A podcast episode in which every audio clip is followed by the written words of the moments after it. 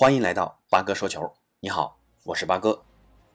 明天凌晨三点，欧洲杯四分之一决赛的第二场比赛，意大利对阵比利时，将在德国慕尼黑的拜仁主场安联球场正式开打。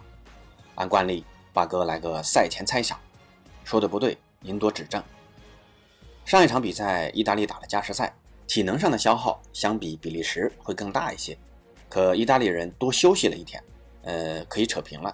那目前呢，世界排名第一的比利时人在和葡萄牙的比赛中虽然赢球了，但从场面上看是处于下风的，而且双核德布劳内和阿扎尔都伤退了，缺少这两人的比利时那就是另外一支球队了，还能发挥多少战力尚未可知。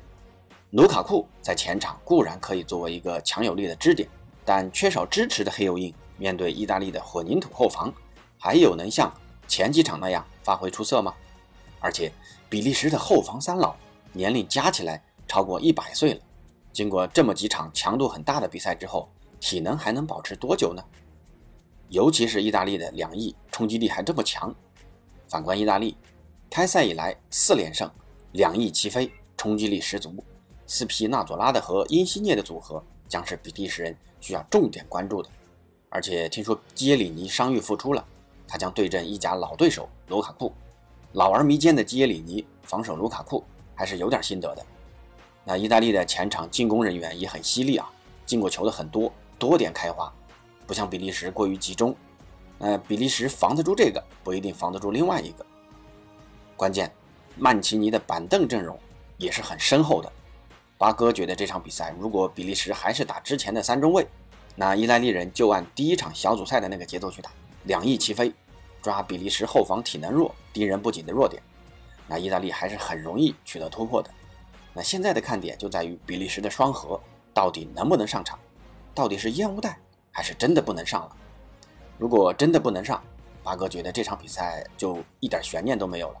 如果能上，那就要看双核还能发挥多少战力了。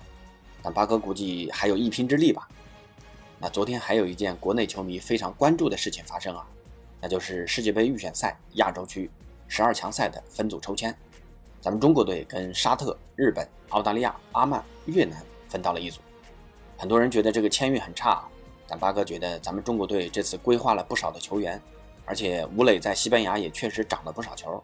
在李铁的指导下，小组赛的时候其实磨合的还不错。虽然咱们历史上面对这前面这几支强队输多胜少，但在世界杯预选赛的战绩上，咱们可不落下风。那八哥觉得，就算日本咱们打不过，沙特和袋鼠国总可以拼一拼吧。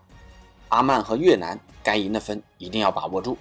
至于日本队，他们的实力在亚洲确实是独一档，但咱们也不是没有一战之力，至少可以力争个平局。不管怎么样，还是祝福咱们中国队赛出水平吧。